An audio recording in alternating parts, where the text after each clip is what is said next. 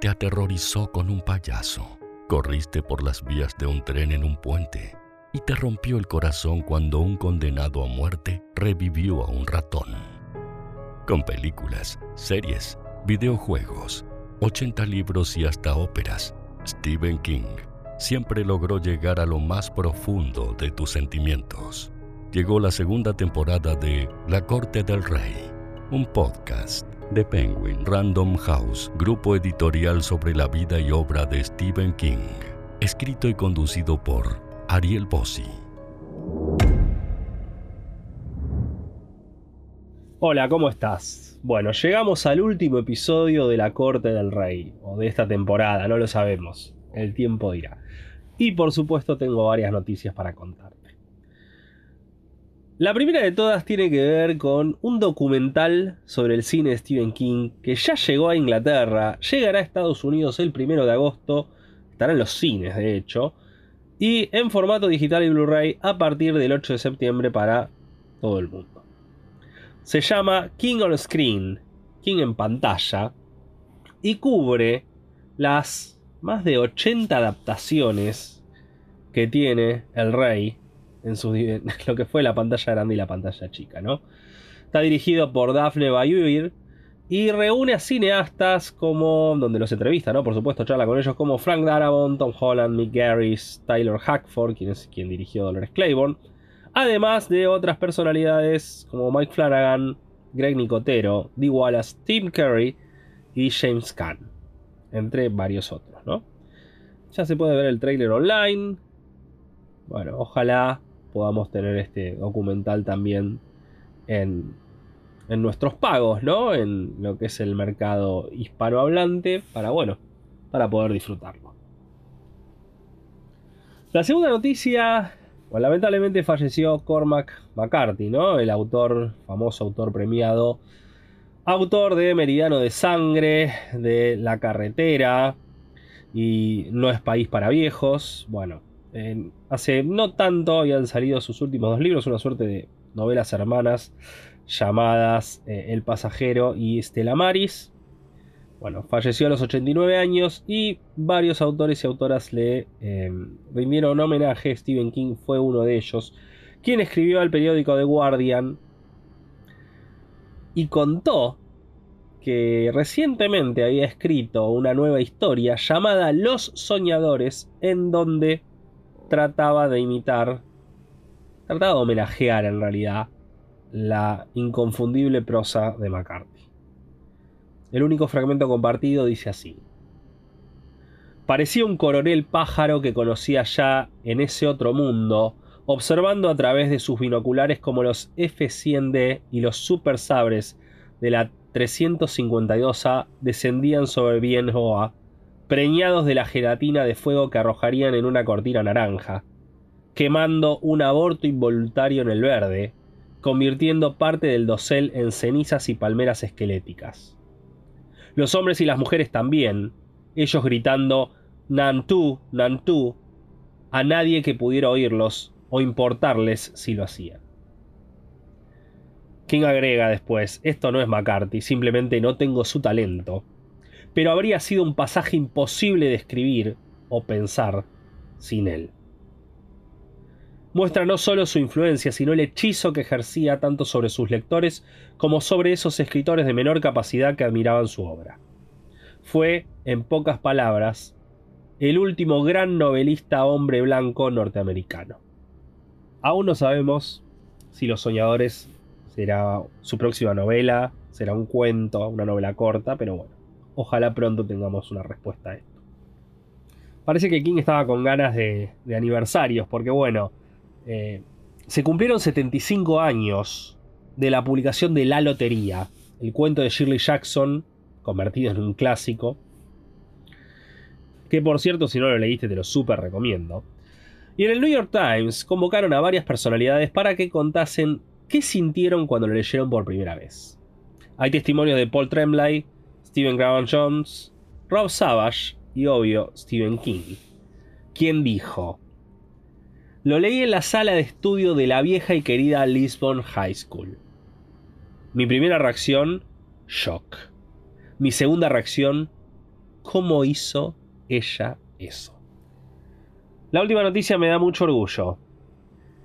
Este mes, por ahí cuando estás escuchando esto ya salió, ¿no? Pero se termina esta temporada de la Corte del Rey, pero arranca otro proyecto que me tiene muy entusiasmado.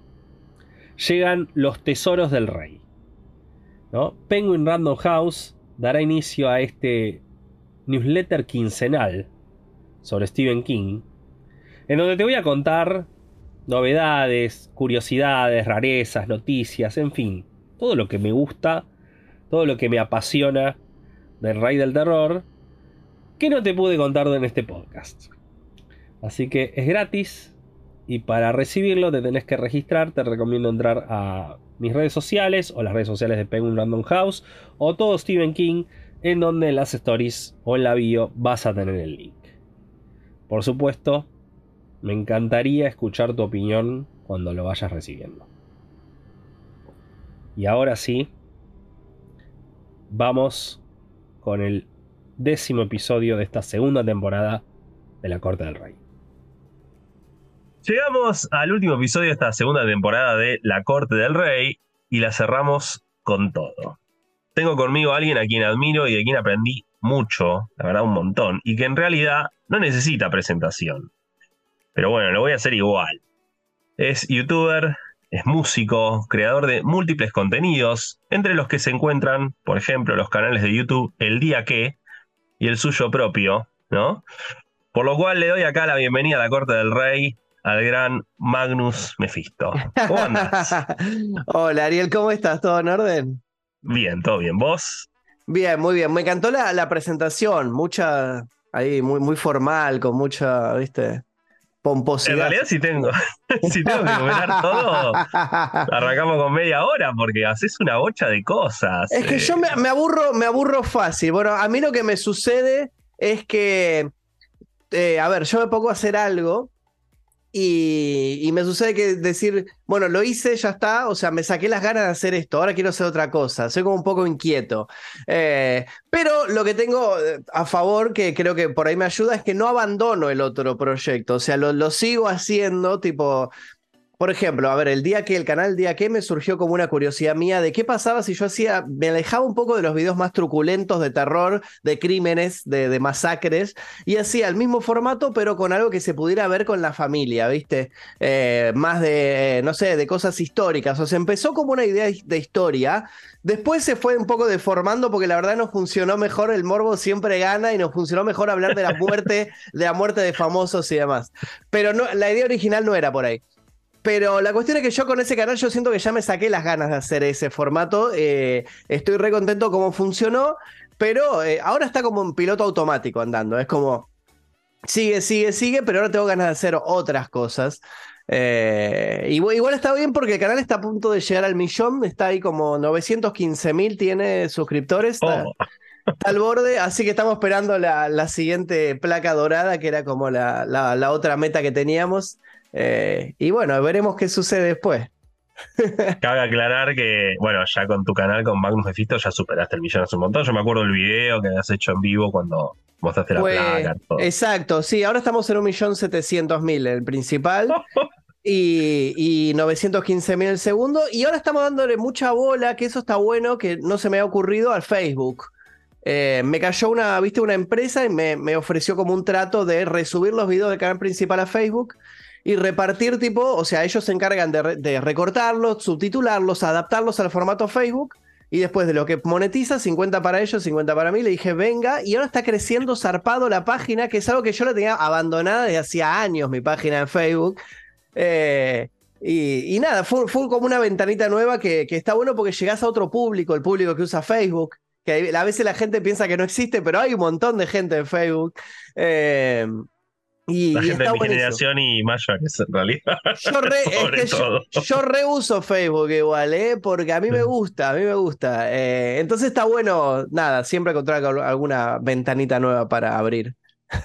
y ahora estás volviendo a la música de nuevo, después de un sí, impasse, un Porque en realidad, claro, en realidad lo que sucedió con, bueno, cuando yo decidí hacer una pausa o decidí en realidad retirarme fue porque, nada, sentí que ya había llegado de vuelta al límite ese, que ya había hecho como todo lo que podía hacer con, con eso. Entonces dije, ah, es momento de concentrarse en YouTube. Vamos a ver qué sucede si yo me concentro full time. Me concentré full time en YouTube y vino la placa dorada para el principal. El principal siguió creciendo. Vino el día que. Eh, siguió creciendo y después vino un montón de laburos que surgieron a raíz de esto, con History Channel, con... History Channel, sí, sí. Con History somos amigos, prácticamente ya a cualquier momento me mudo a la oficina, estamos saliendo todos los días. Y, y ahora que, que, ya, como te digo, ya siento que ya se cubrió toda esa cuota de curiosidad mía con respecto a qué hubiera pasado si me dedicaba full time a YouTube. Y ya tengo como un equipo de gente que ya lo puede pilotear, digamos, sin que yo esté todo el tiempo metido arriba de todo. Eh, entonces siento que tengo que volver a, lo que por ahí me divertía o me hacía más feliz, eh, que, que, era hacer canciones, hacer shows en vivo y ese tipo de cosas. Eh, nada, y tengo ganas de, de, volver a eso. Y ahora que ya, ya no hay más restricciones de nada, me parece que es un buen momento. Me, me, encanta, como, como, verás, ya vengo siguiendo todo, ¿no? Porque te fui cantando. Sí, muy, muy atento. realmente, muy, muy atento, realmente. ¿eh? Pero nada, es, es admirable. Como dije eh, fuera de pantalla, que nada, poder hacer lo que uno le gusta y con esa pasión y con esas ganas y que hacerlo funcionar, me parece que es un poco lo que tendríamos que aspirar todos, ¿no? Yo siempre arranco con la pregunta, la, la pregunta principal en realidad, y es, ¿cómo conociste a Stephen King? Y sí, yo le digo Stephen King porque se está dice muy Stephen bien. King y todo, Sí. todo el mundo me bardea eso. No, no, está muy bien, está, está totalmente de, de acuerdo. Mira, eh, debo decirte que antes de grabar esto estuve viendo como, eh, para estar al día, resúmenes de, de, lo que vamos a hablar el día de hoy, para no olvidarme, sí. para no olvidarme detalles o demás. Y muchos, muchos youtubers o gente que hace reseñas de libros y demás le dicen Steven, o sea, es correcto. Eh, es la pronunciación, digamos, natal de él, si se quiere. O sea, ¿Y sí? Sí. Exacto, de que ahora que los argentinos o que otros países le digamos el Stephen. el Esteban Rey. Claro, el Stephen ya es cosa nuestra, ya es cosa de que a veces se, se cambian los nombres. ¿Cómo lo conocí? Mirá, yo recuerdo mis primeros recuerdos de escuchar el nombre de él se remontan al 95, 96 con una maestra que yo tenía, la, la, señorita Estela del Colegio Cervantes de San José Temperley. Si eh, escucha esto, nada, sí, ojalá que, ojalá que lo escuche, ojalá te, capaz, bueno, que lo, ¿no? capaz que lo sí, capaz que lo escucha. Algunos, algunos maestros, algunos profesores les seguí el rastro y los tengo en Facebook. A ella no, pero bueno, ojalá que lo escuche. Yo escribía, desde muy chico siempre me gustó escribir, o sea, mi, mi, vieja por suerte me incentivó mucho a leer y a escribir y demás cuestiones, y escribía cuentos de terror porque miraba cosas de terror, películas de terror desde muy chico y demás cuestiones, eh, y yo recuerdo que... Eh, conocí, bueno, en realidad yo miraba, como te digo, me estaba muy pegado a la tele, o sea, me crié mucho con la tele antes de internet, todavía no había internet en esa época, estoy hablando del 96, había, pero no llegaba todavía para San José sí. no, acá tampoco, no, no, llegaba al sur, al conurbano no, no llegaba, al sur. Todavía. 99 recién empezó. Claro, por eso, total, totalmente. Entonces, nada, escribía cuentos de terror basados en las cosas que yo miraba, tipo en series, en películas, en dibujos que yo miraba. Y eh, la maestra se me acercó y me dijo que tenía que leer libros de Stephen King, que me iba a gustar. Eh, y le dije, bueno, puede ser. Yo hasta ese momento había leído más clásicos, o sea, me había acercado a Edgar Allan Poe y demás cuestiones que me parecían, o sea, me gustaba, pero me parecía muy difícil eh, todavía para mí por la edad que yo tenía, es como que me costaba sí. mucho entenderlo porque era muy vuelter, si se quiere, ¿no? Era como descripción, descripción larguísima con palabras súper pomposas, sí. eh, y ella me dijo que me iba a gustar más Stephen King. Y le dije, ah, bueno, Dale, y yo recuerdo que ya se hablaba en ese momento de las películas, o sea, en la tele o demás cuestiones, escuchar el nombre en el aire y demás cuestiones. Eh, después conocí a una coleccionista de Stephen King, eh, una, una mina que tenía un videoclub, y yo en esa época estaba, ya más, bastante más grande, y, yo iba al videoclub y a veces intercambiábamos películas. Fue la época más del BCD, comienzos del BCD y demás cuestiones. O sea, esos son los recuerdos que yo tengo. No sé si en el medio por ahí hay más recuerdos, pero esos son los que yo tengo más patentes. Y que ella tenía muchos libros y me empezó a prestar. Y ahí empecé a leerlos. Pero recuerdo por ahí, siento que por ahí lo que más me, me marcó es una cosa totalmente random que nada que ver. Mi vieja, un día en un estaba en un hospital y encontró en donde están las pilas de revistas eh, una publicación de La Nación que traía un adelanto de un saco de huesos. eh, que traía como un librito que traía 10 páginas, ponele, del libro. Entonces me lo trae y me dice, che, esto es de Stephen King, por ahí te gusta, no sé qué. Y le digo, ah, bueno, dale, a ver. Y lo empecé a leer y me encantó. O sea, me fascinó ese, que son las primeras, las primeras páginas de, de la novela del saco de hueso. Y me fascinó totalmente. Y fue como, wow, ¿qué es esto? Tipo, es maravilloso, necesito tener todo, todo esto. Y tuve la suerte de que por esas épocas eh, La Nación sacó eh, una colección y me empecé a comprar absolutamente todos de ahí y, y creo que a partir de ahí. Eh, pero fue Mirá. como mucho, muchos puntos, o sea, no hubo un momento, punto de partida en sí, fueron como muchos puntos, viste, que fueron como marcando el comienzo. ¿Cuál fue el primer libro que leíste, te acordás? El saco de un saco de hueso. Ah, un saco de huesos, bien. Sí. Bueno, arrancaste con que- un libro opulenta, ¿no? De opiniones Sí, bastante sí. divididas, pero Eh, fue... sí, yo- Sí, creo perdón, que, sí, yo, no, yo creo que fue un saco de huesos. Eh, a ver, no tengo el recuerdo exacto de que haya sido un saco de huesos. Estoy casi seguro que sí, porque, o sea, por lo menos leí eso y estoy casi seguro que fui a comprar el libro después. estoy casi Funcionó seguro. el marketing. y después retrocedí, después retrocedí obviamente y empecé más en orden cronológico, que fue el orden que presentaba esta colección de La Nación, eh, de Carrie en adelante, obviamente, ¿no? Eh, Claro. Y, y estaba bueno porque justo me agarró una época que yo estaba, estaba eh, nada, no estaba haciendo nada, si no me equivoco, o estaba, no me acuerdo exacto, pero tenía mucho tiempo libre, no era como ahora.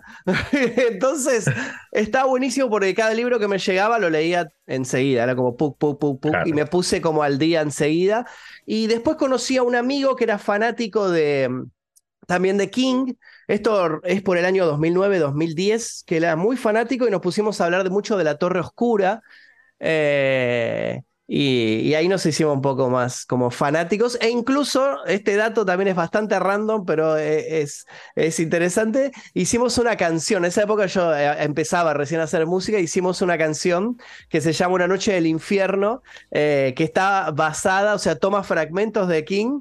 Y, mi parte en particular, mi, mi verso, son todos nombres de títulos de, de- de los libros de él.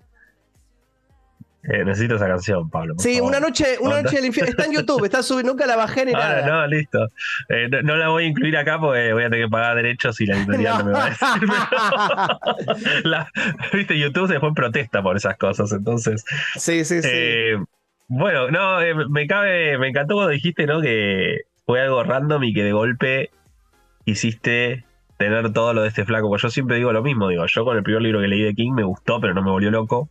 El Exacto. segundo me gustó más. El primero fue Maleficio, el segundo fue Christine. Y fue con el pasillo de la muerte que me volví loco y dije, ok, Exacto. necesito conseguir todo lo de este tipo. O sea, eh, eh, Sin la misma frase. sí.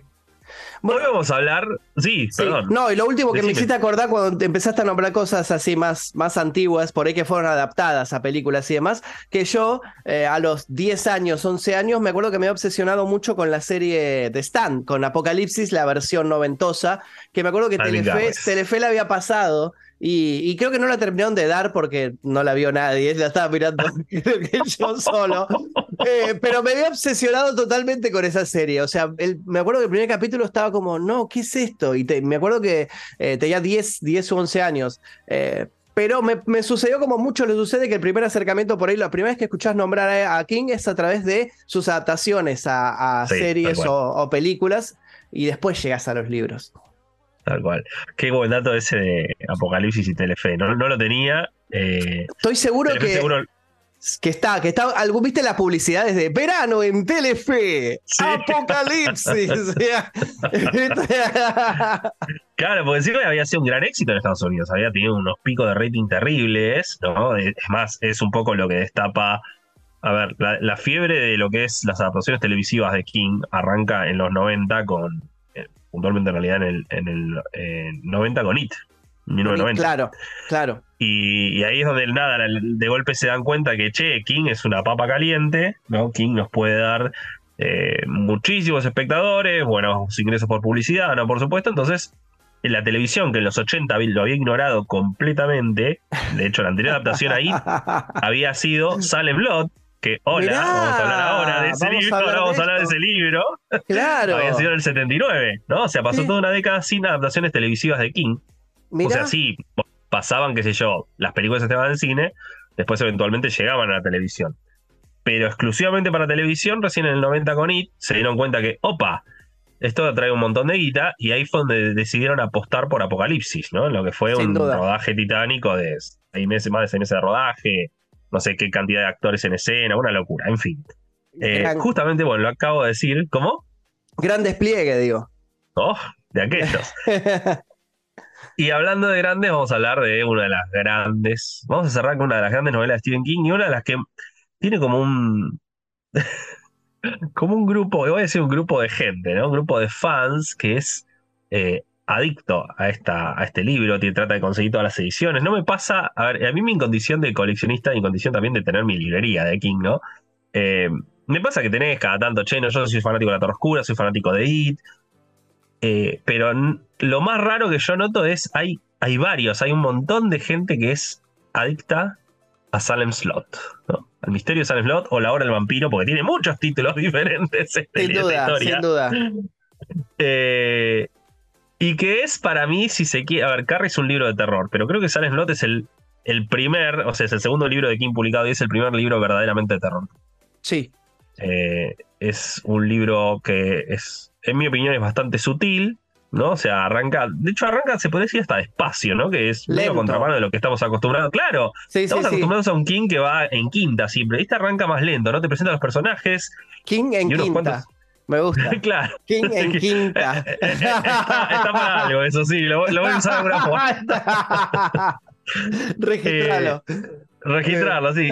Y tiene un personaje, viste, que me gusta porque ya ahí empezamos a tener una muestra de los personajes que va a ser una marca registrada de King, ¿no? Sin a lo largo duda. del resto de su carrera. Son los personajes que se sienten reales, ¿no? No existe el blanco y el negro, son todos grises, ¿no? Y acá tenemos un montón de grises, ¿no? Eh, Y tenés un montón de gris oscuro y ya llegando a negro, ¿no? Eh, A mí personalmente, el personaje, eh, el matrimonio de Soy, eh, Roy y, y Sandy es, que tiene el nene y la Que- mina que- lo faja al que lo bebé. faja al bebé. Sí, sí, sí. Totalmente ¡Hija de tu polémico. madre!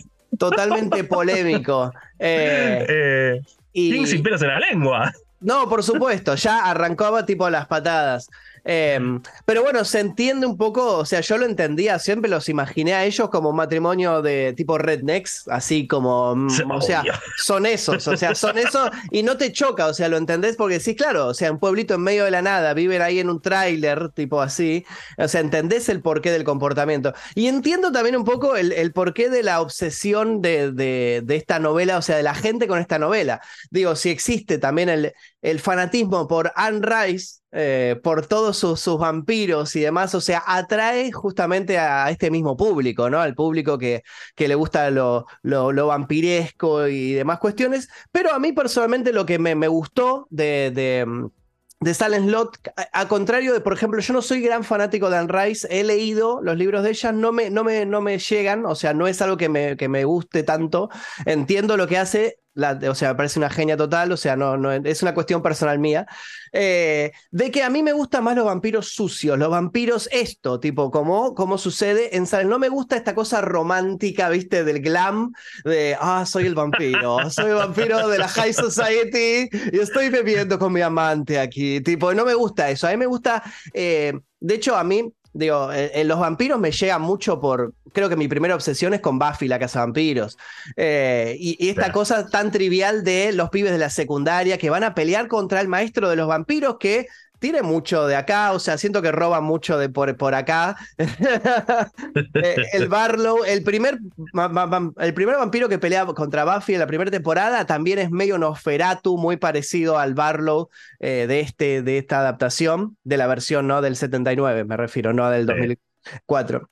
Eh, y a mí me, personalmente me, gusta por eso, me gusta esta cosa terrenal de somos un grupo de cazavampiros que no tenemos ni idea de lo que estamos haciendo, escuchamos por ahí que los vampiros se matan con estaca y vamos a intentarlo. Eh, y, se pierde un poco el glam del castillo, de- del vino, viste, toda esta cosa glamorosa de Anne Rice que iba por lo romántico, si se quiere. Vos sabés que King, al margen de, del misterio de San Slot, Sí, él volvió a participar de, de un proyecto relacionado a vampiros que es el cómic American Vampire, ¿no? De Scott Snyder y ilustrado por Rafael Albuquerque. Y en la intro, el, el primer arco, ¿no? Que transcurre a fines del siglo XIX, con, comienzo del siglo XX, eh, King participó escribiendo eh, eran 10 historias en total y escribió 5, se intercalaban, una de Snyder, una de King y así sucesivamente. Y King escribe en la intro y comienza la introducción diciéndolo así. Eh, para mí los vampiros no son eh, esa, esa cuestión romántica, ¿no? Esa chica, Mira, no la te- esa chica del secundario que lo que quiere en realidad es un novio y bueno, el novio resulta ser un vampiro y está todo bien. Eh, sino que nada, son bestias que quieren sangre y que quieren destrozar gargantas y demás y todo el aspecto brutal, ¿no? Y hasta gore, ¿no? Él mencionaba que para él era eso, decía, falta sangre, falta violencia, falta ese, des- esa desesperación animal por eh, nada, destrozar, por arrancar gargantas y por nada, convertir y, y matar, ¿no? Era eso. Sin Entonces duda. va muy, va muy alineado con lo, con lo, que vos me acabas de decir. Sí, es que a mí yo me acuerdo de eso y otra, otra película que a mí personalmente, bueno, hay dos películas que me gustan mucho de vampiros, que una es del crepúsculo del amanecer. Eh, Ay, casi decís crepúsculo y me muero. No, no, no, no, no, no, no, no. Crepúsculo es una... No, no voy a decir nada. Del crepúsculo al amanecer, From Dusk sí, Till. Down eh, que la vi Sí, hace, de- de la de Tarantino, la de Tarantino, que actúa Tarantino, que le chupa el pie a Salma. Hayek. Sí, sí, sí. De, de Robert Rodríguez, es, ¿no? Es Robert ¿La Rodríguez? Como Sí. sí, totalmente rara, totalmente bizarra, grotesca, con todo lo que Robert Rodríguez tiene. Ay, pero me gusta porque los vampiros son animales, son como murciélagos grotescos así, o sea, no son el vampiro típico, tipo como te digo, el Drácula romántico. Es, se convierten como en monstruos grotescos, así como una rata gigante, tipo una cosa totalmente grotesca. Y la otra es la de vampiros de Carpenter. Eh, que Ah. son, esa me parece excelente, tipo, me parece buenísima. De, mm, que de hecho tiene uno de los mejores arranques de película de vampiro, que es que me acuerdo que están todos los cazavampiros como en un hotel y se acerca el, como el vampiro y, y está en la puerta. Y, me acuerdo que todos estábamos viendo como no pasa nada, no va a poder entrar porque es un vampiro y si no lo invitan no va a poder entrar. Y el tipo entra, o sea, no solo entra, da un paso y lo parte al medio a uno con la- las garras, tipo hace pum y te muestra cómo el chabón se parte en dos. Y dije, no, ¿qué es esta película? Y ahí me enganchó. A mí lo que me pasa con los vampiros es que nunca me llamaron gran- eh, mucho la atención. Y por eso cuando, cuando yo agarré El Misterio de San Blood, la primera que lo leí llamado, la edición de Pomer, que se llamaba La Hora del Vampiro. La hora del vampiro, Pomaire, claro. perdón. Sí. Eh, lo agarré medio desconfiado, ¿no? Y, y vos sabés que es un libro que me terminó gustando mucho. No sé, por alguna razón que no la puedo explicar. Creo que porque el resto. el Primero lo leí por primera vez hace más de 20 años, con lo cual Claro. la memoria hace un poquito estragos, ¿no? Pero eh, yo siempre fui muy injusto con este libro porque no lo suelo mencionar mucho. Mira. Y cuando lo fui releyendo para este episodio, eh, me topé con que digo, a ir acordándome cosas como diciendo, che, pero esto era re zarpado, ¿no? E- Esa, esa sutileza con la que arranca, ¿no? Lo- la marca registrada que dije antes de los personajes de King. Digo, van 150 páginas, estoy súper entretenido con el libro. Y lo único que tenemos hasta ahora es que se desaparecieron los dos hermanitos Glick. Sí. Sabemos que, bueno, uno sabemos efectivamente tenemos, va, desaparecieron. Uno, uno no desapareció, pero se muere. Y el otro desapareció y tenemos un cierto indicio porque quienes dejan ese aparador misterioso en la casa de los Marten, eh, uno de los dos ve como una ropa que le hace acordar a la, a la ropa de- del menor de los Glick, ¿no? Eh, es muy oscuro, es muy oscuro, es un libro increíblemente oscuro, pero no es lento, ¿no? Eh, Exacto. ¿Qué sé yo? Yo, yo- yo la- lo, lo único que le encontré así medio como, bueno, pero no hay que olvidarse, es el segundo libro publicado de King, ¿no? Es medio ingenuo el vínculo entre Ben y Susan, ¿no? Por Sin ejemplo, duda. tardan Mm. no sé cuántas citas en darse un beso como la gente, ¿no? Y y se revuelcan en el parque, ¿no? Pero Claro, antes claro. a la ver a la madre, el padre, en fin. Eh, ¿Te gustó el libro vos? A mí me gustó mucho. No, no, no recuerdo la primera vez que lo leí. Seguramente fue cuando llegó con, con esta colección. Eh, pero me sucedió también esto de que decís vos de arranca lento, tipo, te cuesta un poquito de decir, bueno, ¿y cuándo suceden las cuestiones? Pero te empieza a sembrar esta duda de qué es lo que sucede en esa casa, ¿no? O sea, con los, los recuerdos de él, de chico, de, eh, que creo que, eh, o sea, no sé exacto si, si, si sucedió a él, a King esto real o no, pero este recuerdo del, eh, ¿no? De, entrar al lugar o que se corría la leyenda de que había muerto gente en esta casa. O sea, sé que parte de alguna anécdota o de algo, o sea, por lo menos me da esa sensación de la idea principal viene de acá, me parece, de querer contar esta cosa de cuando éramos chicos entramos a una casa y había una leyenda de gente que murió acá y uno de ellos vio como el fantasma. Y yo creo que a, de, a partir de ahí debe partir la, la, idea principal, o por lo menos a mí me dio esa sensación de, ok, tengo esta idea, y ahora cómo agrando, y empieza a agrandar y agrandar, agrandar eh, toda, esta, toda esta historia de, ¿no? de lo que sucede en la, la mansión esta abandonada. Eh, sabe, sabe. En realidad, mira, eh, es una gran parte de razón porque hay, hay, hay dos hechos reales ahí. Eh, King tuvo un sueño como 15, 20 años antes de que escriba Salem Slot. Y que en donde él, él lo cuenta de hecho en Danza Macabra, que es un librazo para quienes librazo. de terror. Sí. sí. Que dice que él se imaginaba eh, colgando, ¿no? Ahorcado y abriendo los ojos, ¿no? Y eso es lo que nuestro protagonista, Ben Meyers, es lo que ve cuando entra de chico luego de un desafío, ¿no? A la, a la mansión Marston, ¿no? Donde ya se había ahorcado Huey Marston.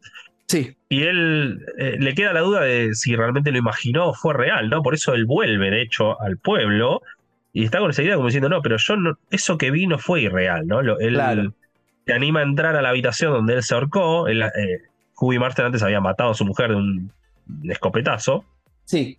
Y sube a la habitación y lo ve, que está todavía colgando, las manos lívidas, todo, y en eso abre los ojos y lo mira. Y lo segundo es la inspiración, ¿no? Y la inspiración en realidad del libro, eh, King mencionó tres obras, ¿no? Con lo que, relacionadas a la obra, vale la redundancia, perdón, que la primera es Drácula, ¿no? Por supuesto. Sin duda. Eh, después está La invasión de los ladrones de cuerpos, el libro de Ah, sí, sí, sí. si no lo leyeron, la película está buenísima, pero si no lo leyeron, el libro es muy bueno también. Mira. Y eh, un libro que a King claramente le fascina, que es The Haunting of Hill House, de Shirley. Claro, eh, claro. Jackson.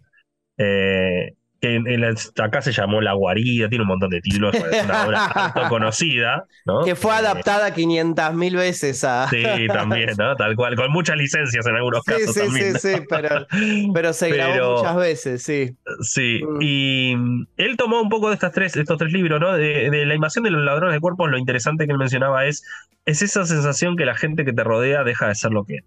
Sí. ¿no? Y que termina siendo extraño, ¿no? Y coincidió también con un momento donde el gobierno de Estados Unidos se le destapaban, no, se le encontraban muertos en el placar todos los días, ¿no? Que estaban investigando y espiando a todo el mundo. O sea, todos los días en un bardo nuevo y King tenía esa sensación de como, como que el gobierno estaba invadiendo todo, ¿no? Y es un poco lo que trasladó a este libro.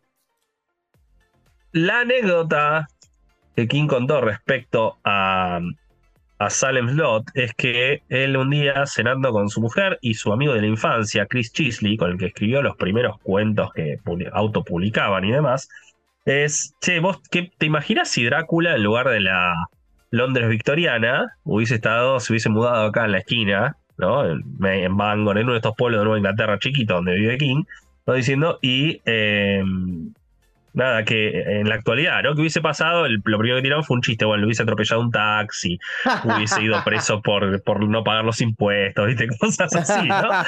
Pero la idea era esa, diciendo, ¿por qué no trasladamos? O sea, King esa semillita le quedó en la cabeza, ¿no? ¿Por qué no trasladamos en lugar de eh, la victoriana, de primero de Rumania, en Transilvania, y que llega con todo la suerte de revolución industrial, ¿no? El, la suerte no, la revolución industrial, los métodos de investigación que se implementaban nuevos, ¿no? Era toda una época de descubrimientos y por qué no lleva a ese, esa suerte de pueblo medio somnoliento, lleno de rednes, ¿no? Recontra republicano y demás, de Nueva Inglaterra de los años 70.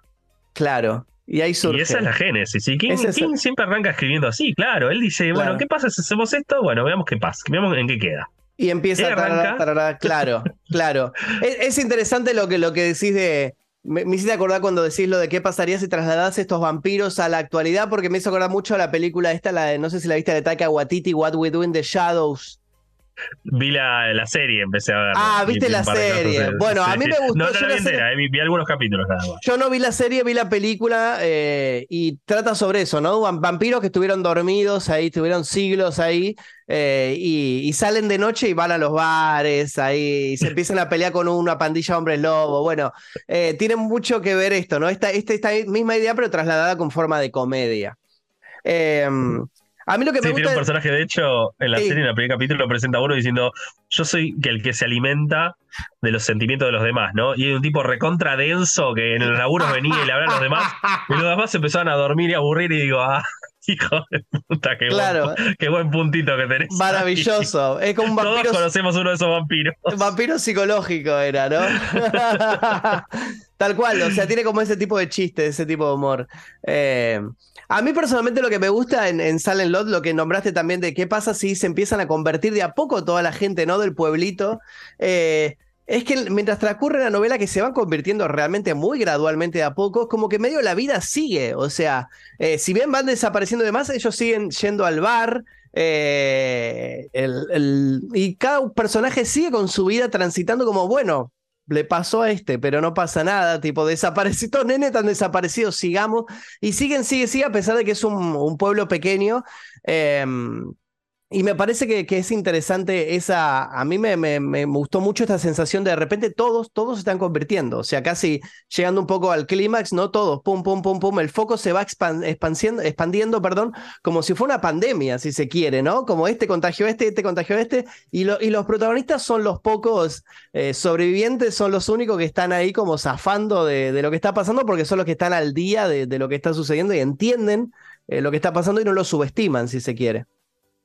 Me encantó, me encantó Mm. porque aparte King lo suele ver así.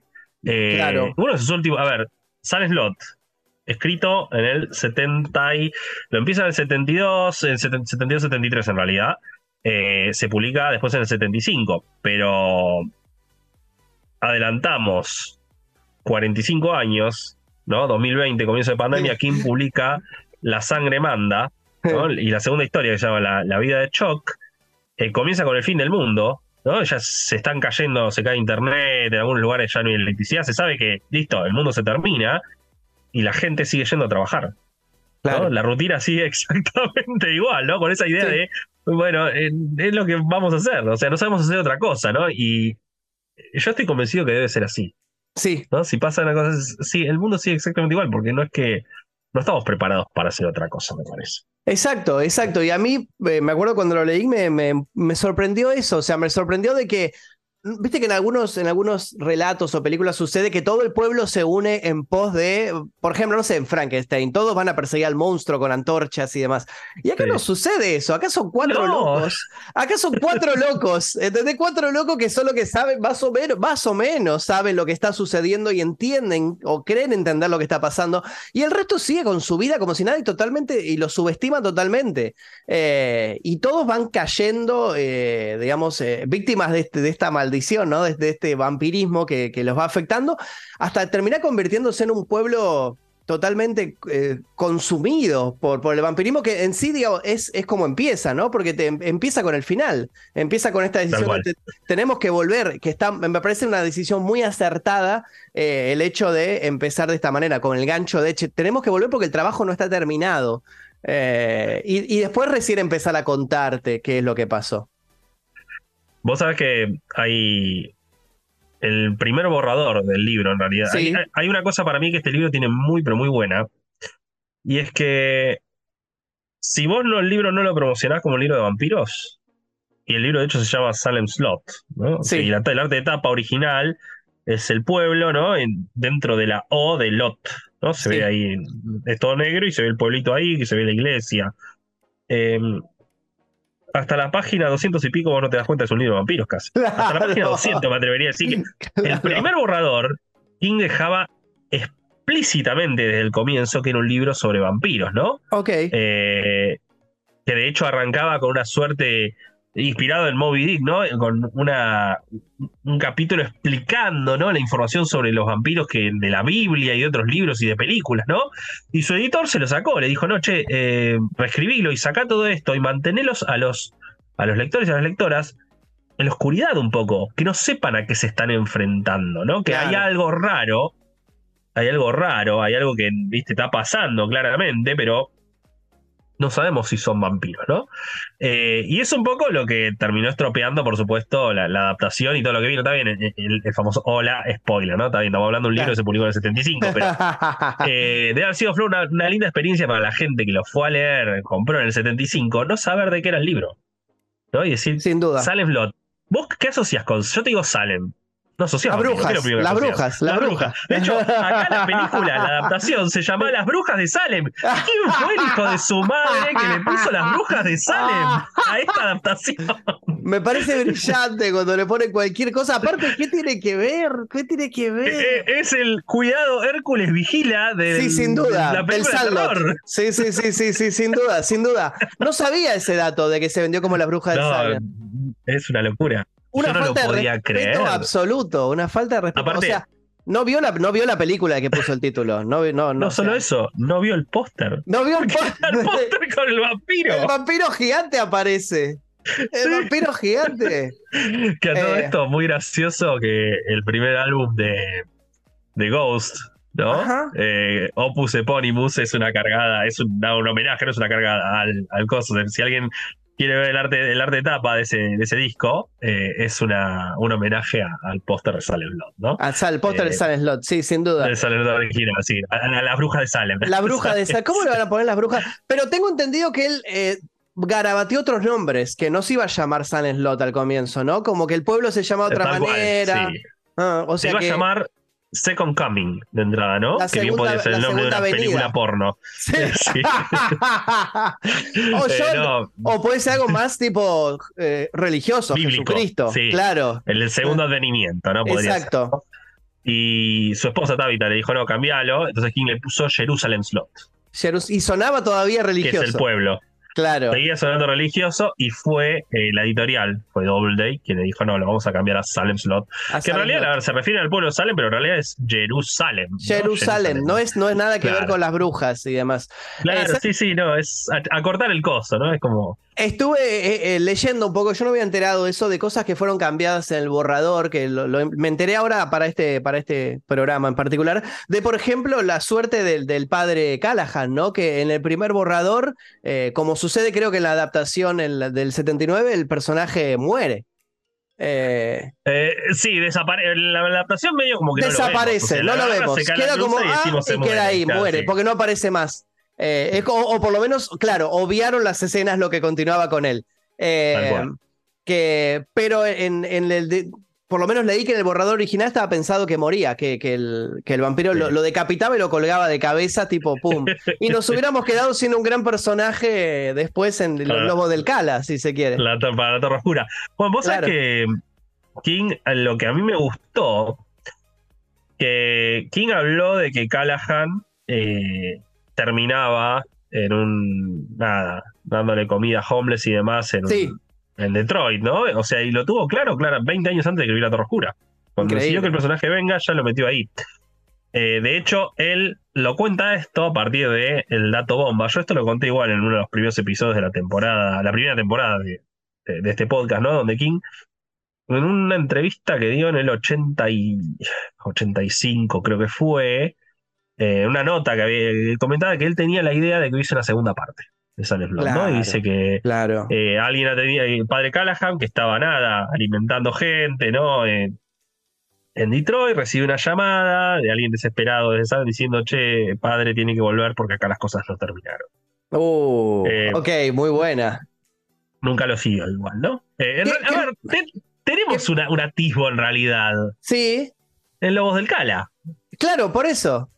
Claro, claro. Lobos del Cala tenemos, qué sé yo, sabemos la historia de Callahan, lo que sigue. Exacto, exacto, la, la continuación de él. Y te iba a decir que además, si no me equivoco, la adaptación a cine del 2004 arranca con él, ¿no? ¿No arranca así, tal cual. con sí, Ben arranca en ese- persiguiéndolo? Una cosa así, que él está dándole de comer a los homeless y viene Ben o algo Sí. así. Porque mira, Sí. la, la verdad no la volví a ver. temblar y lo caga Eso. y se, la ventana se cae. Eso, cosa eso, yo, que yo me acuerdo de cuando la vi me puse contento porque dije, che, está bien esto, qué bueno, o sea, me pareció una, una buena decisión de adaptación. Eh, porque yo tenía miedo de eso, que se tomaran tantas libertades que, que borraran al padre Callahan, por ejemplo, y, y la vi en el momento que estaba leyendo La Torre Oscura, y me acuerdo que estaba como muy compenetrado con el personaje, y es como, si lo hubieran dejado de lado o lo hubieran matado en, en Silent Slot, me hubiera enojado, porque es como, no, pero no muere ahí. Sí, nos hubiese perdido eso, tal cual. Claro. Sí, sí. Eh, Em, bueno, hablando de adaptaciones, sí. primero, yo, yo el libro voy a cerrar con una cosa, una anécdota que me, parece excelente, ¿no? Que primero hay, dos curiosidades y una que se la perdió toda la gente que lo leyó en castellano. A ver. ¿no? Eh, cuando lo lee en castellano, en un momento Mark Petrie está frente a la ventana y viene Danny Glick, Sí, ¿no? Y que le golpea la famosa escena de la ventana. la famosa ¿no? escena del tuk tuk tuk del. del Y le, y le dice, Sí. vení, abrí, me, me, me Sí. lo, me lo- me pide que abras él, ¿no? Etcétera. Y el otro dice, te tenés que distraerte de alguna forma. Y en el libro dice, empieza a narrar ciertos eh, trabalenguas, ¿no? Dice el rey de Constantinopla o tres tristes tigres tan antiguos. Bueno, tira Ah, eso. Que está mal traducido, porque en el original, los dos trabalenguas que dicen, King los usó en otras dos obras. ¿no? El primero es La lluvia en España cae principalmente en la planicie, ¿no? The, the fall in- the rain in Spain falls mainly on the plain, que es un trabalenguas que se encuentra en el primer volumen de La Torre Oscura. Claro. ¿No? En el pistolero está. Y el segundo, el más famoso de todos, castiga exhausto el poste Oh, tosco y recto al claro. insisto infausto que ha visto los espectros. ¿no? Repite, mirá, no Rodrigo sabía. Zenit. Te lo juro que no sabía eso. Mirá, Bueno, lo, repite el mismo lo trabalengua de. el rey de Constantinopla. Claro. A ver. Entiendo, había que poner un trabalenguas, pero A favor del traductor, el- por ahí el chabón no, o sea, no tenía ni idea de que se iba a relacionar después más adelante. Pero no tenía el DeLorean. no tenía el DeLorean para para, viajar, para viajar que después lo iba a usar, claro. O sea, pero mirá qué gran datazo me tiraste. Posta no tenía ni idea de esto. Te lo juro que no tenía ni idea. Lindo datito. O sea, nada, le, le da una resignificación diciendo, mira, ese claramente ese trabalenguas a King le gustó porque lo volvió a usar eh, en IT, ¿no? Después. Sí, sí, sí. Em, Y qué tan importante después- es. Mm. ¿Qué te parece? Eh, Mira, Mm. aparte, ¿en dónde lo usó en IT, no? No Sí, voy a sí, dar sí. spoilers, pero ¿dónde lo usó? Y después King, en el año 2000 salió una, salieron reediciones de varios libros de King, ¿no? De Carrie, Salem, eh, de- creo que todos los de Doubleday, casi todos los de Doubleday por lo menos. Y en el caso de Salem, King había eh, escribe una, una introducción nueva, ¿no? Sí. Y su introducción eh, habla un poco de la génesis de, de, de- de Salem Slot, pero sobre todo hace hincapié en una parte de la madre, ¿no? Y él cuenta que la madre nunca le había censurado los libros, ¿no? Ok. Excepto, dice, le censuraba los que ella, ella etiquetaba los libros que no le gustaban como basura, trash, ¿no? Lo llamaba. Trash. Sí. Pero dice, le decía, esto es basura, pero bueno, léelo igual, ¿no? Y le daba los libros. Esto es basura que está bastante bien, le podía llegar a decir, ¿no? Y lo que él trataba de censurarle era, esto es mala basura, ok. ¿no? Y mala basura, él recordaba solo tres títulos, yo ahora no me los acuerdo cuáles son. Creo que uno Claro. era el amante de Lady Chatterley. Calculo que no quería, mira el tema del sexo con los pibes. nada, Claro, sí, que la madre sí. mucho no quería saber nada. Pero después no recuerdo los otros dos. Pero nada, el, eh, el resto le decía, son basura, pero podés leerlas, ¿no? Y, y él Claro. nada, reconoce, ahí te contaba un poco lo que había leído y demás. Y dice que cuando él termina el primer borrador de Salem Slot, Salem Slot, la madre no llegó a leerlo. Ok. Dice, cuando él termina el primer borrador, la madre ya estaba muy enferma para leer y cuando salió el libro ya estaba muerta. Dice, pero a mí me gusta, él termina la introducción diciendo, me gustaría imaginar eh, a mi vieja leyéndolo, ¿no? Sentada y fumando las últimas 100 páginas, leyéndolas de corrido, fumando un cigarrillo tras otro, terminando riéndose, ¿no? Apoyando el libro en la mesa y diciéndolo, basura, pero quizás no mala basura. Termina con esa anécdota, nada, un crack. Eh, Esa es la parte donde le que- queremos darle un abrazo al querido Stephen King. Qué bueno, qué Em, bueno eso, qué bueno eso de tener la oportunidad de, de, de mostrarla. A mí me pasó, bueno, con el libro este de poder mostrárselo a mi vieja, eh, que al fin y al cabo fue la que me impulsó mucho a leer y me regaló mis primeros libros y demás cuestiones. Me, me regaló mis libros de Edgar Allan Poe y, y demás cuestiones. Eh, e incluso me ha, me ha llegado a comprar libros para que no me los robe, porque una época yo trabajaba en Coto y me robaba libros. los que Yo eran más conozco tus anécdotas de Coto, las sigo. Ah, sí, sí, era, era bastante delictivo. eh, te- Tengo un pasado ahí medio, medio delincuente juvenil de libros o CDs. Eh, y, y, bueno, me ha llegado a regalar libros para que no me los robe. Y nada, me, me gustó mucho poder, nada, mostrarle mi primer libro y que lo lea. Qué orgullo, ¿no? Sí, sí, sí. Y... Ah, con- me imagino que se había puesto muy contenta. Sí, sí, sí, a mí me gustó eso. Obviamente se lo dediqué a ella también, porque digo, al fin y al cabo fue un poco culpa de ella que terminara haciendo algo así. Y me alegró el, el hecho de poder eh, entregárselo y que lo, que lo lea y lo leyó, le leyó. No, o sea, obviamente que no es un libro que apuntaba a ella, tipo, al- a, lo que ella por ahí le puede llegar a interesar, porque este, nada, adolescentes, exploración urbana, nada que ver. Pero me alegró por lo menos el, el haber podido entregárselo. Y sí, Escribir un libro es todo un desafío, ¿no? No, no es una Sin cosa duda. fácil, ¿eh? Es re difícil. Yo no quiero saber nada, no quiero volver a escribir más. A todo esto, una- un detallito más con la traducción y esa Sí. intro que acabo de mencionar. Eh, King en un momento hace como un chiste respecto a, a cómo tenía que haber sido el cartel de San Slot, diciendo bienvenidos a San Slot, Blood Sausage, nuestra especialidad es Blood Sausage, ¿no? Eh, sorry, perdón, la voy a decir en inglés. sí. Welcome to Sun Slot, Blood Sausage, our specialty, ¿no? Y en realidad, si traducimos eso, quedaría como el orto, porque sería Bienvenidos a Sun Slot, nuestra especialidad, morcilla.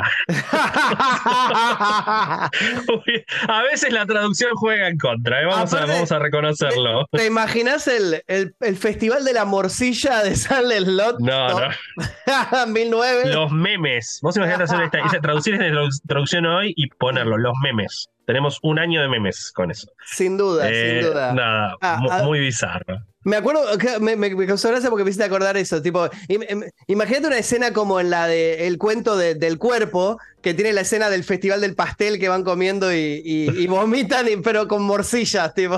No. Imagínate algo así. No, no, por Dios. Una escena así en Silent Lot, tipo. No, la Eh. muerte. Pierde, pierde toda la seriedad del libro. Dale, trae, trae, trae los vampiros, trae, Trae, no importa, lo que no, quieras, no. no importa. Ay, me parece Eh, brillante. bueno, tenemos. Este libro tiene, tuvo eh, hasta ahora eh, tres adaptaciones. Una, cuatro en realidad, porque la cuarta no se estrenó todavía, ¿no? La, la Sí, tercera estaba, es muy estaba desconocida. viendo eso, estaba viendo eso, ¿no? Que está como en el limbo la cuarta. Sí, la cuarta está en el limbo. Ahora después, Mm. a ver si podemos hablamos un minutito de esa. Dale. Pero bueno, tenemos la de 1979, que la dirigió Top Hooper. Tom- sí. con David Soul y James Manson en los papeles principales. Eh, y bueno, uno, el actor que hace de Mark Petrie, que es Lance Kerwin, que murió este año, murió en enero de este año, bastante joven, ¿no? David Soul todavía está vivo, por ejemplo, tiene setenta y pico de años. Eh, y el papel de Barlow, que lo hacía Reggie Alder. Sí. Después ¿No? adelantamos la versión 2004, que nadie le dio bola. No, y no es mí- mala para a mí nada. me gustó mucho. Debo decir que si tuviera que elegir es mi favorita esa. Eh, me, me gustó más que la, que la original, debo decir, porque siento que respeta más el libro y demás cuestiones. Pero bueno, no le dieron bola. No le dieron bola. A ver, en el imaginario colectivo, ahora vamos a hablar de la 79 un poquito más expandido, ¿no? Pero la Sí. de 2004 la dirigió Michael Salomon y tenía un buen cast. Rob Lowe, ¿Mm? Donald Sutherland y James Cromwell y el, eh, ¿cómo se llama? Ay, el muchacho de... Ah, eh, el de Blade Runner. No me sale ahora el nombre. Roger, Roger Hauer. Roger Hauer, Roger Hauer. Yo lo, sí, Sí, el de eh. Blade Runner, exacto. Yo lo conocí. Eh, eh, bueno, gran personaje de los Roger, 80. Roger Hauer, tal Roger, el, el Roger. sí, El Roger. el Roger. Yo lo conocí con una película muy bizarra que se llama Hobo with a Shotgun, tipo vagabundo con escopeta, que él hace de un vagabundo que cansado de que en el pueblo haya tipo criminalidad, va y se- en vez de comprarse una cortadora de pasto para laburar, se compra una escopeta y empieza a matar a todos, tipo totalmente sacada la película. Un, un opuesto a Batman, prácticamente. Claro, ¿no? Eh, o sea, el totalmente. rico. Claro. Totalmente. Necesito ver esa película. Gran está. película. Aparte, aparte, imagínate que se llama Hobo with a Shotgun, tipo corta, corta la bocha, tipo vagabundo Ah, con sí. escopeta, tipo nada de poética acá, Su- ¿no? ¿Y, de sutilezas al margen. ¿De qué se trata un vagabundo con una escopeta? No es eso. Así que gran película de ese tipo. Yo se las recomiendo mucho. Eh, bueno, la del 2004 con este cast bastante interesante, ¿no? Sí. Hubo un radioteatro en el 95 que hizo la BBC. Para quienes dominen el inglés, está en YouTube, si lo quieren escuchar, está en YouTube. Y Mira. después, bueno, hace dos años que se filmó, sí, en el 2021 se filmó eh, Silent Eh. Lot, ¿no? De la primera que exclusiva para cine, ¿no? Dirigi- Dirección de Gary Claro. Doberman, Claro. que es uno de los guionistas de It capítulos 1 y 2, y eh, con producción de James Wan, con Lewis Pullman en el papel principal, ¿no? Como Ben. Y nada, se terminó, se iba a estrenar supuestamente el año pasado, en septiembre, se postergó a abril de este año y después se postergó indefinidamente. Seguimos ahí esperando a ver qué es lo que va a pasar con esta. Qué raro, Silent Lot. qué raro que, que no haya salido. O sea, ¿vos tenés alguna idea de qué pasó? O... Tengo un par de. A ver, primero, para el momento que salga este episodio, ya ah, está online un video en YouTube que grabamos respecto a esta película, porque Sí. eh, nos enteramos. Alguien rompió esa regla que tenés que, ese contrato que tenés que firmar cuando ves una función de prueba y que no puedes decir nada. Bueno, alguien Ok. lo rompió y contó todo y nosotros lo contamos en ese, en ese video, ¿no? Contó medio toda la trama. La verdad que lo que contó el tipo dijo, mira, sí, no tiene desarrollo de personajes, la realidad es, un- es una película de situaciones, Claro. ¿no? Eh, la, la historia, nada, te va llevando, tiene muchos scares, todo lo que sea, pero lejos de ser una película mala, dice. Claro. Dice, no es una película mala. Eh, pero bueno, problemas tuvo, porque tuvo muchas escenas que tuvieron que ser refilmadas. eh, la película, eh, el año pasado en la Cinemacon, el 2022, se mostraron, uno, se mostró una escena, eh, tuvo muy buena acogida, la gente, nada, salió Gary Doberman a hablar en el escenario. E inmediatamente después de eso trascendió el póster medio así off the record, porque a ver, ya se, había, ya se habían enviado a imprimir los libros con la tapa de la película. ¡Pah! O sea, La- vos hoy podés conseguir el libro con la tapa de la Con la película. tapa de película que no salió. Claro, Eh, tal que cual. El, el póster que vos decís es el que está en las siluetas, ¿no? De ellos con la mansión tal detrás. cual, sí, Mm. sí, tal cual. Mm, Ese lo llegué a Eh, ver. Es, es cel- Mm. celestito y con el coso abajo negro, ellos en realidad son las siluetas están de negro, ¿no? Sí, Eh, que no sabemos si es el anochecer o el amanecer, pero es una de esas dos cosas, ¿no? Y está el cartel que dice Salem Slot. sí. Bueno, con lo cual, nada. Claramente las funciones de prueba le haber dado un palazo Sí, ¿no? a la película, diciendo, che, no hay que modificar un montón de cosas. Hubo escenas que se refilmaron, claro. ¿no? Entonces, cuando tenés mucha refilmación, hay algo que no está funcionando. Sí. Y tenemos, a ver, todos los cambios que tiene la industria. Warner que canceló Batgirl, por ejemplo. Que O sea, estaba terminada no, también, sí. Tal Mm. cual, era. eh, no Mm. vale, no, no, no, no le vamos a destinar ni un centavo al marketing de esta película. No, no. Preferimos no estrenarla directamente. Wow. Ahora con la huelga de guionistas, que por ahí para el momento de sale este episodio ya se terminó, o por ahí no, eh, no sería la primera vez que una huelga de guionistas eh, trae a colación proyectos que originalmente fueron descartados. Ah, ah, ah, De hecho, claro. Cementerio de Animales, por ejemplo, Sí. la película de Mary Lambert del 89, el guion había estado un año antes y lo habían descartado. ¿Qué pasa? Mirá. Vino la huelga del 88 y, y Paramount eh, dijeron, no. No está tan mal esto", y decidieron sacarla. Claro. Así que bueno, vamos a ver qué onda, ¿no? Si tenemos suerte que se, se va a estrenar esta, pe- esta película. Yo la verdad que tengo ganas de ir a ver una sala al cine. Yo también tengo sincero. ganas. Sí, entiendo igual, entiendo el, el- lo difícil, lo complicado de comprimir un, un librazo eh, así con tantos personajes a dos horas, ponele que puede llegar a durar la película, ¿entendés? O sea, eh, entiendo que funciona mucho mejor en miniserie. eh, Sí. Más que nada también por el ritmo que tiene la historia, ¿no? Pero, pero sí me gustaría verla, realmente, o sea, me. Tendría que haber salido incluso para mí en la época de Doctor Sueño, toda esa época que hubo, que hubo el boom, o sea, luego del boom de, de, de It, de, de Muschietti, que viene todo el tu, tu, tu, y salieron un montón, tendría que haber salido ahí. Tendría que haber O sea, salido ahí. el, el tema es que salieron un montón, pero se anunciaron un montón más. Y un montón Sí. terminaron cayendo en desgracia, ¿no? Porque Claro. el proyecto está y demás, y después está el momento de conseguir la plata, todo, que bueno, es Claro. la historia de siempre con las producciones. Sí, sí, la del 79, ¿te gustó? A mí me gusta, me, me gustó. eh, siento que tiene el ritmo de esa época. eh, obviamente, obviamente que tiene el ritmo de esa época y la apuesta también de esa época y demás.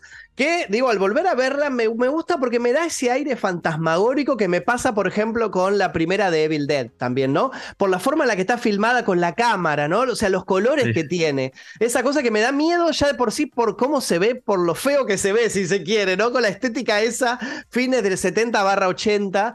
eh, eh, y siento que tiene como escenas que fueron icónicas. De hecho, a mí no me pasó, pero mucha gente he leído que eh, le afectó mucho el, el- el- vampiro este. No, sí, la escena de la ventana, Ah. dos cosas. La escena de la ventana, que es clásica, y el, y el Barlow de, de esa época, ese Noferatu horrible con los ojos ahí amarillos. Y, y de hecho, incluso me parece increíble cuando ese efecto de los ojos amarillos que tiene la gente, tiene como muchas cosas interesantes de, de- que le puso ahí el director, eh, que llama mucho la atención, así que me gusta, me gusta. Sí, la del 79 a mí me gustó, eh, considerando que se hizo en el 79 me gustó más todavía. Exacto, exacto. No hay que olvidarse las limitaciones que tenía la televisión. Sin Yo duda. siempre hago mucho hincapié en eso, la censura, lo que podía mostrar, lo que no. Y es bastante jugada. Tenés el tipo, Sí. el padre de Susan empalado. Mm, eh, tenés, bueno, la, la escena, a mí la de la ventana, a ver, se habló tanto, tiene tantas fotos y demás que nada, volver a verla es, está bien, pero no me vuelve loco. Pero a ver, hay una escena parece que es Matt, que está en una mecedora, en la habitación toda oscura, se acerca alguien, está hablando y el flaco habla mirando para abajo, y de momento levanta la vista, tiene los ojos amarillos. Claro. Y dije, esta escena, verla de noche con todo oscuro, impresiona. Sí. Con 44 años de distancia, ¿no? De cuando se filmó. Con lo cual en ese momento haber sido bastante fuerte. Eh, achicó igual, siendo miniserie, tenés un montón de personajes que no tenés, todo lo del bebé no está, por ejemplo. Eh, tenés ciertos personajes que hacen cosas que en el libro no eran tal así, pero nada, se, saca un recontra aprobado. Sin duda. ¿El 2004? Perdón, sí, sí. No, no, no, no, que te iba a decir que sin duda, y aparte digo, el, director este eh, no era un director que, que era tan conocido por hacer cosas tan grandes. O sea, el director la pega con la masacre de Texas, o sea, este tipo. O sea, que, es muy casi independiente, súper independiente, de hecho, eh, la masacre de Texas. Y, lo ponen después a, bueno, hacer una cosa grande como esta, que es una superproducción. Y yo siento que sale aireado, o sea, sale muy bien, o sea, bien parado del proyecto que le dieron. A mí me, gustó mucho.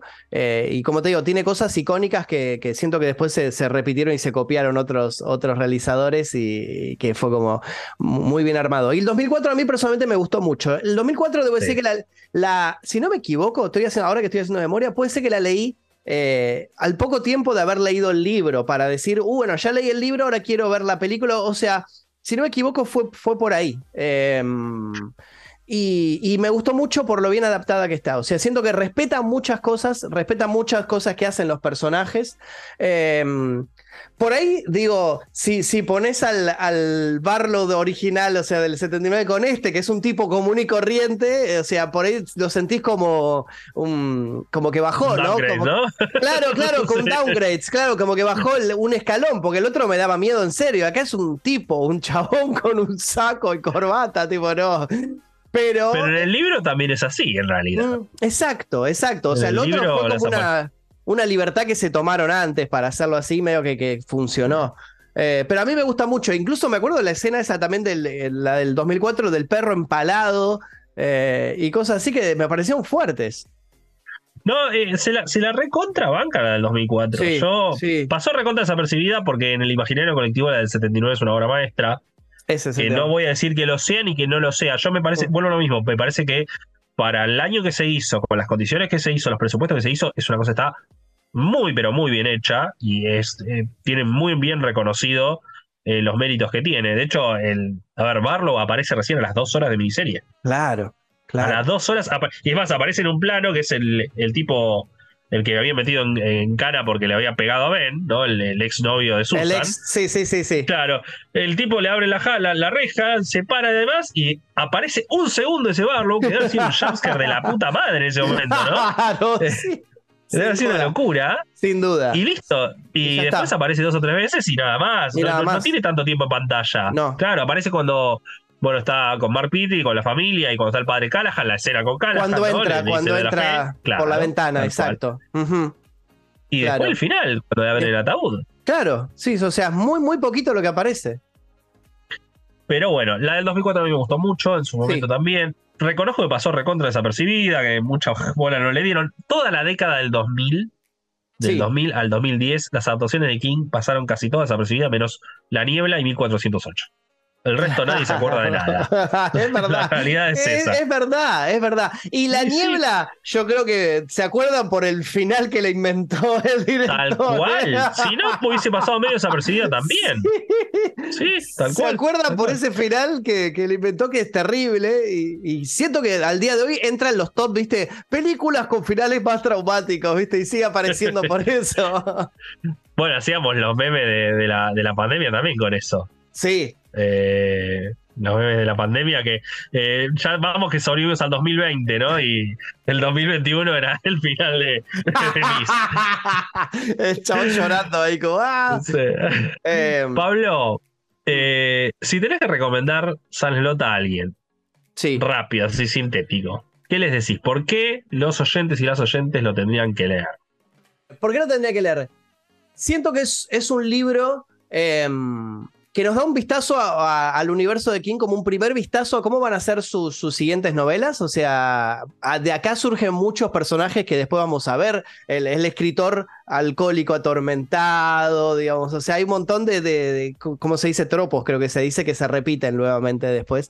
Em, pero principalmente si tuviera que, atrapar a alguien que por ahí no le interesa o no leyó nada, ponerle que no leyó nada de King, siento que se va a encontrar con una novela de vampiros. Es, un spoiler lo que estoy diciendo, lamentablemente lo vamos a decir. El episodio está lleno de spoilers. Sí, está lleno de spoilers. Em, una novela de vampiros muy interesante.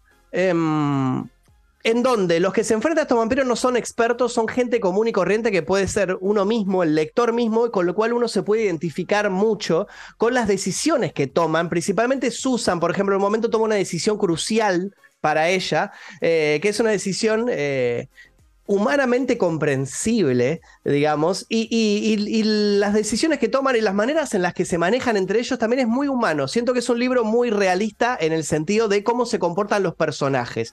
Eh, no, es, no, van a encontrar fantasía, no es Underworld, no es vampiros contra hombres lobo tirándose tiros y volando en el aire, sino que es un grupo de personas como corrientes, como vos, como yo, como cualquiera que está leyendo, que se enfrenta de repente a algo oscuro que está pasando en el pueblo que puede ser vampiro, puede ser una pandemia, puede ser eh, una ideología que se está esparciendo entre la gente y, y ellos son los únicos que quedan como libres de, lo que está sucediendo, tienen que pelear contra eso. Eh, Definiste de una manera bárbara lo que haces. No, voy, a, voy a reservarme el coso. Nosotros compartimos mucho con eso, así que. Sí, no, no, no, no, no, entremos ahí, pero. No hagamos más amigos, como, como dice Pedro Reverte. Dejemos de ser amigos acá. Eh, no, pero King, la génesis de sus obras, él siempre mm. dice es eh, gente ordinaria enfrentada a situaciones extraordinarias. Totalmente. Es eso. Me parece nada que. muy bien sintetizado. Sintetizó lo que yo tiré en dos minutos, él lo sintetizó. No, pero está, perfecto. Eh, no, conocía, no conocía esa definición de él. Mm. Arranca, arranca acá, arranca con mm. Salem más que con Carrie, me parece. Claro, sí. Eh, arranca con, con Salem Así que nada, me pareció que le pescaste la génesis de una manera perfecta y la recomendación es nada. No, le sumaría ni un punto. Eh, nada, estoy muy agradecido porque hayas venido a, este último episodio de esta temporada de la Corte del Rey. Que hayas hecho un hueco en tu cronograma que sabemos que es una locura. Eh, la gente, a ver, la gente, yo no tengo que decir, che, ¿dónde te puede encontrar? Googleas Magnus Mephisto y vas a tener 100 millones de resultados. Está escrito, está escrito acá, está escrito acá. vamos a, recomendar, bueno, tenés tus dos canales, el día que. El día que y, y Magno. Y propiamente dicho Magnum. y después en, eh, en Instagram Magnum Mephisto. ¿no? En Twitter me acuerdo que te, algo tuviste un tema con la cuenta, tuviste que cambiar. Lo, tengo, lo tengo. Ahora es Magnum Mephisto guion bajo, pero está, volvía, o sea, me abrí una, me tuve que abrir una nueva, me tuve que abrir una nueva, no me quedó otra, porque uso mucho Twitter y a mí me gusta, me gusta Twitter, la verdad que es una red que me informa mucho. Y, también quería recordar el detalle para los que quieran escuchar como curiosidad, pueden buscar Una noche en el infierno, Magnus, y aparece en YouTube la canción que hicimos con mi amigo en el 2010 eh, y, van a escuchar ahí, nada, como un pequeño homenaje que le quisimos hacer a, a en su momento y que a mí, a mí me gustó mucho y la hicimos muchas veces en vivo, debo decir, incluso la canción. Eh, y, nada, me gusta, me gusta cómo quedó. El día que subamos este episodio, obviamente vamos a subir stories con el link a la canción en YouTube. Claro. Eh, me parece que tendría que cerrar esta temporada con esa canción, como te dije. Podría ser. Pablo, mil, mil gracias eh, por todo esto. Y a vos que estás del otro lado, muchísimas gracias por haberme, haberme acompañado a mí y a todos los invitados que hubo a lo largo de estos 10 episodios de la segunda temporada de La Corte del Rey. Nos veremos o no. Eso el tiempo lo dirá. Por lo pronto me podés encontrar en las redes sociales, ya sabes, en Instagram como ariel.bossi, belarga O, S y una sola S. Eh, nada, nos vemos pronto y muchas gracias por acompañarnos. Adiós. Aquí concluye este episodio de La Corte del Rey, un podcast de Penguin Random House Grupo Editorial sobre la vida y obra de Stephen King. No dejes de suscribirte para no perderte el próximo episodio.